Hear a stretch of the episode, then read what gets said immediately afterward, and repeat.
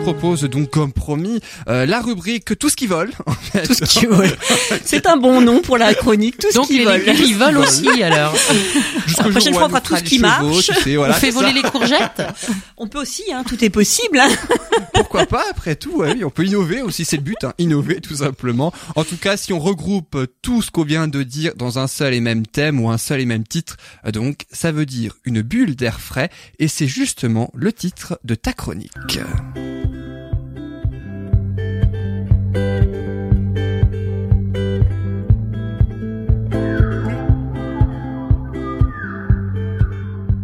Comme je le disais donc, euh, Marie, eh bien, tu vas ainsi nous dire dans un premier temps comment aider les abeilles sauvages.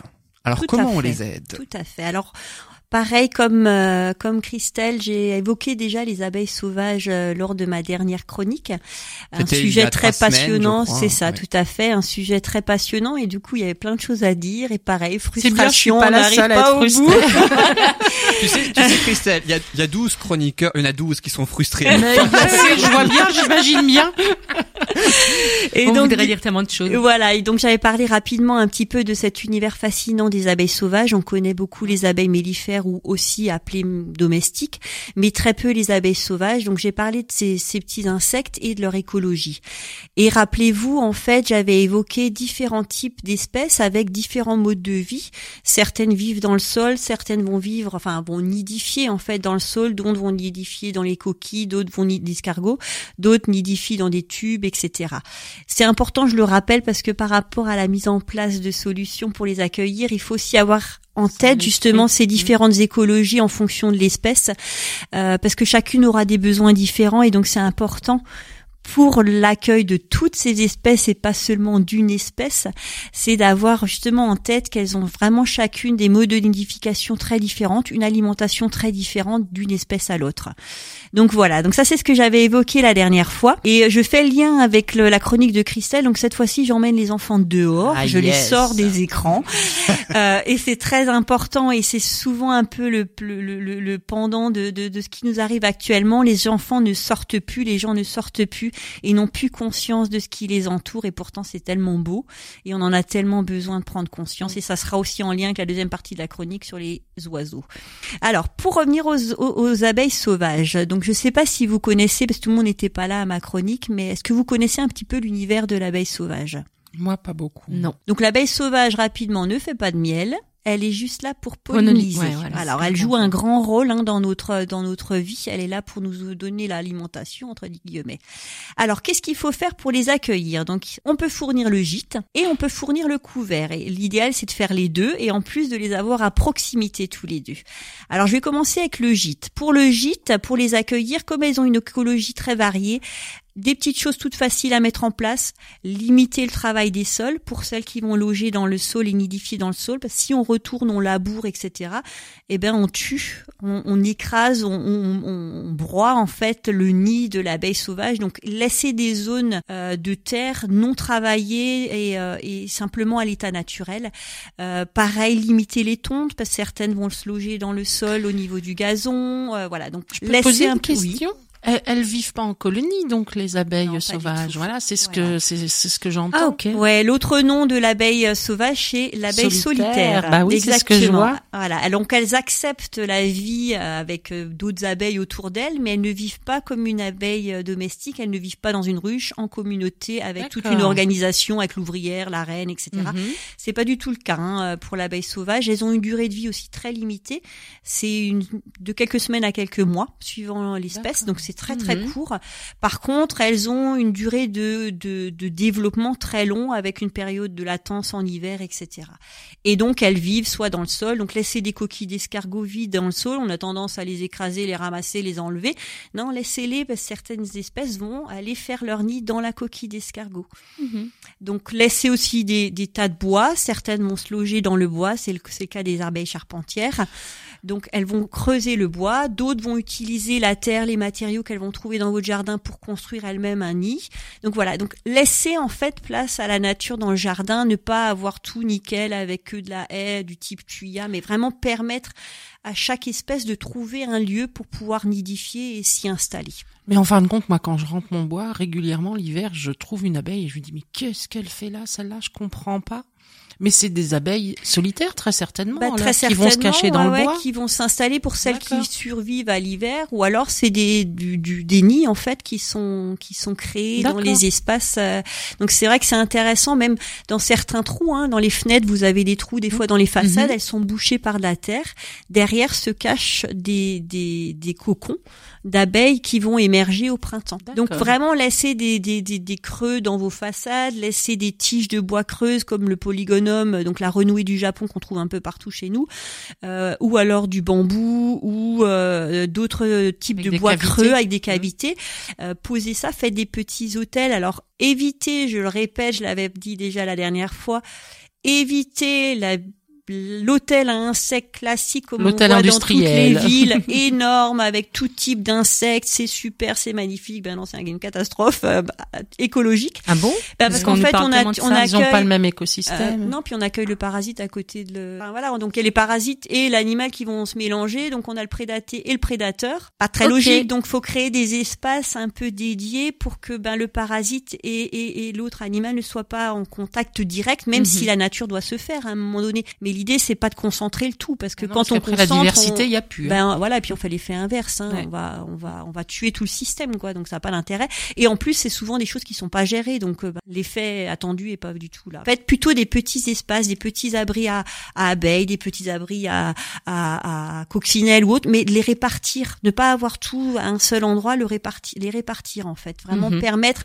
la diversité, mais sans En plus, ça pour la famille, je trouve ça encore mieux parce que ça fait à chaque fois un nouveau monde à découvrir. Mais bien sûr, ça fait une petite étape dans le jardin, d'avoir des points de repère, les oiseaux d'un côté, les insectes, enfin voilà, d'essayer de. Pareil, bah l'oiseau c'est le prédateur aussi de, de l'abeille, donc si on les a tout, tout de suite à côté, c'est sûr qu'on va aider les oiseaux, mais on va aussi euh, perdre les abeilles. Donc faut, faut vraiment respecter comme dans la nature en fait, recréer l'environnement naturel pour chacun des, des Et pour euh, des personnes qui n'ont pas de jardin, qui ont juste un balcon, est-ce qu'il y a Alors la on peut aussi de faire quelque chose Bien sûr, mettre des petits hôtels avec des petits tubes. Euh, on a eu le cas, j'ai eu une amie qui a installé ça euh, là, il y a un mois. Euh, elle avait déménagé sur Mulhouse en appartement et elle avait participé au nettoyage des cocons. Et elle m'a dit ah j'aimerais bien. Je dis écoute, je te mets pas de cocon à disposition. J'ai pas envie de il y avait pas peut-être pas de chance pour les abeilles. Je dis mais on fait un essai, on met des tubes et on verra ce qui se passe. Si autour de toi il y a la nourriture, elles vont s'installer. Il y a une semaine, elle m'a envoyé une photo toute contente, heureuse, c'est génial, super, j'ai mon tube qui est bouché. Euh, est-ce que c'est elle? Bah oui, c'est elle. Donc oui, elles se sont installées. Donc c'est possible, mais il faut encore une fois fournir le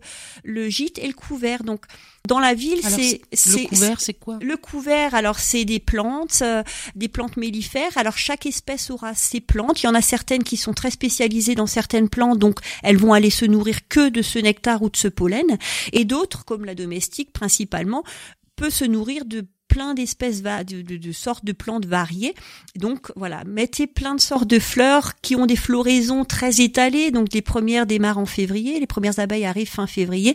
Donc avoir des fleurs à floraison précoce et qui couvrent jusqu'à septembre, octobre. Donc essayez d'avoir une variété de plantes de préférence indigène qui sont donc locales qui ont l'habitude de pousser chez nous. Hein. Souvent, c'est ce mhm. qu'il y a de mieux, c'est ce qu'il y a de plus adapté aussi aux insectes qu'on a chez nous. C'est valable pour n'importe quel pollinisateur et n'importe quel insecte.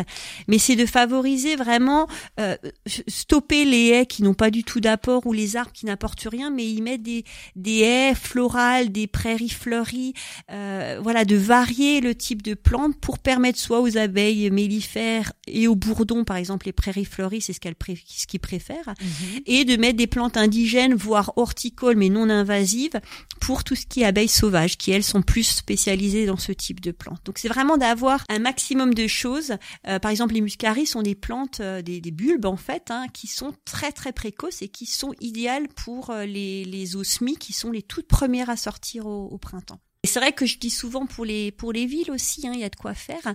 Euh, c'est de remettre aussi ben les gazons, laisser l'herbe, laisser l'herbe pousser, laisser des friches, euh, remettre ben comme ben, je pense que Perrine va en parler avec les colibris, euh, c'est refaire des potagers euh, de partage en fait dans les villes qui bah, du coup permet d'accueillir aussi les insectes parce qu'on y met l'alimentation. Donc Mhm. c'est des toutes petites choses, des arbres aussi dans les villes. On a tendance à couper déjà un l'arbre fait de l'ombre qui est la meilleure ombre qu'on puisse avoir. Et en plus si c'est des arbres qui sont adaptés eh ben on apporte comme le cerisier, le merisier, les pruneliers qui peuvent être des pruneliers ou des merisiers à fleurs, pas forcément à fruits, mais ils apportent le nectar pour les pour les insectes. Donc c'est tout bête, il y a des petites choses toutes simples à mettre en place, mais il faut remettre la nature dans nos jardins quoi et enlever le béton et tout ce qui est propre, on veut que tout soit propre, carré, laisser le trèfle pousser, laisser le pissenlit pousser dans ses jardins. Et laisser l'enfant monter dans les arbres. Exactement, Ah, exactement. Donc c'est vraiment des petites choses très faciles, très simples, mais qui sont euh, voilà. Bah, finalement, on, on est, on, c'est refamiliariser euh, l'humain avec euh, avec la nature. Hein. Bah, bien sûr. Mm. Recréer des environnements naturels comme Voilà. on, a- on devait en avoir avant et qu'on n'a plus au jour d'aujourd'hui. La bétonisation massive, enlever les désherbants, les pesticides aussi, qui sont une- un des facteurs de la perte aussi. Puis laisser la nature faire sa vie, quoi. Mhm. Donc voilà pour la partie abeille. euh, Donc au lieu d'aller sur les écrans, euh, emmenez vos enfants en et balade. Ouais, et ouais, moi je fais beaucoup d'ateliers et quand je vois le bonheur que ça génère aux enfants de, de pouvoir vraiment concrètement voir ce qui se passe, enfin c'est juste extraordinaire. Là j'ai vécu euh, bah, l'émergence avec des enfants qui sont venus m'aider à nettoyer les cocons. Donc on a vécu l'émergence ensemble. Ils avaient des étoiles dans les yeux, Dès ça qu'ils sont dans la gire, C'est- magique. et euh, ils m'attendaient le jour où j'ai emmené les cocons qui étaient en émergence. Ils m'attendaient, mais les parents me disaient, ils tournaient en rond en disant, elle vient quand, Marie? On veut voir. et ils ont attendu la première qui sortait et c'était mes bonheurs, quoi. C'est euh, et là tu te dis au final. euh, le bonheur, si on le partage avec eux dans ces moments-là, c'est c'est juste incroyable, quoi. Donc euh, voilà pour les abeilles rapidement. Euh, pareil, je mettrai sur le site plus d'infos sur comment créer les hôtels, qu'est-ce qu'on peut faire, etc. Et J'aimerais aussi sur le nourrissage des oiseaux. voilà, j'aimerais faire une petite. euh, Aujourd'hui, j'ai voulu rajouter cette partie-là. J'aurais eu plus à dire pour les abeilles, mais je crois que c'est important aussi. Il y a eu un cas euh, il y a 15 jours à peu près sur Erstein. euh, de, de, ils ont trouvé énormément de signes morts euh, dans le bras de l'île en fait. Euh, et s- ils soupçonnaient. Alors, il- c'était encore en, analyse, en analyse, il mais ils soupçonnaient fortement donc la LPO, la Ligue de protection des oiseaux et d'autres organismes soupçonnait fortement le nourrissage au pain comme euh, cause du décès de tous ces signes. Donc je me suis dit bah voilà, c'est aussi l'occasion de rappeler ça, c'est j'avais déjà fait ça dans une autre chronique euh, sur le nourrissage des oiseaux. Le pain n'est pas du tout adapté, euh, c'est pas du tout un aliment adapté pour les oiseaux, que ce soit les oiseaux d'eau ou les oiseaux, euh, les autres oiseaux en fait. Euh, pourquoi? Parce qu'ils ne digèrent, leur système digestif n'est pas fait pour digérer le gluten et le sel que nous avons dans notre pain. Alors comme un enfant qui est gourmand avec le bonbon, le cygne, le canard va être extrêmement gourmand avec le pain, mais il est extrêmement nocif. Pourquoi? Premièrement parce que le pain va proliférer euh, dans va se décomposer dans l'eau, va proliférer, il y aura des bactéries qui vont se développer. Deuxièmement, ça va impacter l'organisme de l'animal, donc ça va l'affaiblir, ça peut lui provoquer des problèmes osseux, euh, ça peut développer des problèmes de foie, de, de rénaux, etc. Il y a des alternatives pour ça, on peut leur donner de la salade, on peut leur donner du blé, on peut leur donner, mais pas tout type de blé, mais du maïs. Mais l'idéal, c'est de les laisser. Ils ont ce qu'il faut dans la nature, ils n'ont pas besoin d'être nourris. Il y a tout ce qu'il faut dans la nature, surtout pas le faire. En le faisant, c'est souvent le côté ludique avec les enfants, mais on tue toutes les espèces sauvages qu'il y a autour de nous. Donc, ne pas nourrir les cygnes, les canards, les oiseaux avec du Mais pain. même les petits oiseaux avec les miettes de pain sur le bord de la fenêtre, c'est pas parce Non, que pareil. autant les canards je fais pas, mais les miettes Non. de pain sur Non, la fenêtre, non, je c'est des graines. Ils sont, les oiseaux sont essentiellement herbicides, herbi, euh, herb- herbicides, Euh. pardon. C'est parce qu'on parlait de pesticides, herbicides, herbivores, pardon. C'est la musique qui te perturbe. Voilà, ça me perturbe. Ils sont, euh, ils sont herbivores. À la base et Moi, moi, je- mangent donc des graines, du végétal, mais ne mangent pas Même le les pain. miettes de pain. Le pain n'est pas, adapté. Le pain n'est vraiment pas adapté pour eux. Ils vont le manger, hein, comme, comme, comme dit, nous on mange aussi des choses qui sont nocives pour nous, Euh, mais euh, au final le résultat est, est pas bon, quoi. Donc, si on- donc voilà, je crois que hein, c'est pas, pas trop mal pour aujourd'hui. J'aurais même encore un peu de temps. Alors je pourrais parler des légumes de saison, mais euh, voilà, je sais pas, Yann, qu'est-ce que t'en penses? Euh, On s'arrête là ou? On peut les faire rapidement. hein, alors rapidement, allez, je, faire je fais rapidement. participer en interactif. Quels sont les légumes et fruits de saison? Actuellement, nous sommes au mois Ah, Les d'avril. ça commence, ça asperges, commence, les asperges. Et cette année, elles sont très précoces parce que voilà, il a fait chaud. Quoi d'autre? Le radis, Ouais, la le- rhubarbe pour les nouveau. fruits. Oh, déjà la rhubarbe début. Ah ouais, Ouais. ouais, début avril. Là, moi, j'ai les premiers, premières rhubarbes. Ouais, ouais, tout à fait. Et puis, euh, bah voilà, il y a les carottes encore. Il y a certains légumes qui sont encore là. Il y a encore Les la choux pomme, il y a encore. la poire, il y a encore encore les là, les choux navets. sont voilà, très exact, exactement. Tout ce qui Et il y a les tout nouveaux qui arrivent, hein, le radis, euh, l'asperge. Voilà. Merci, Merci. beaucoup Marie. Marie elle est contente, elle a tout fait dans les temps. Merci Marie. Avec plaisir. En tout cas, merci beaucoup Marie, puisque grâce à toi, on a appris plein de choses. Comment aider les abeilles sauvages, le nourrissage des oiseaux. Et c'est vrai que c'est utile de rappeler pas de pain pour les oiseaux. Euh, donc, euh, tous confondus, hein, c'est ça, Tous vraiment confondus, tous les tous oiseaux, hein, tous. hein. confondus. Et même les autres animaux, hein, je veux Ouais, dire. ouais, il faut Voilà. limiter le pain un maximum, quoi. Enfin, le nourrissage, de toute façon, dans la nature, sauf s'il y a vraiment danger à ce moment-là où il y a rien, il y a un manque, mais il faut limiter un maximum. Il faut se renseigner sur quoi, euh, qu'est-ce qu'on peut donner à manger, quoi. Voilà. Donc le, le pain, pas aux oiseaux, mais aux humains. Donc le pain. Bah déjà Même certains humains, limiter. hein, hein. moi, certains humains réagissent aussi au pain, mais Me dis pas que c'est pas bon pour l'humain, j'adore ça. Et les poules. Et les poules. les poules, non, elles, parce qu'elles ont cette capacité à manger, elles sont omnivores, elles mangent de tout, hein, elles mangent les coquilles, j'avais peur. mangent... Non, non, non, non, non, non.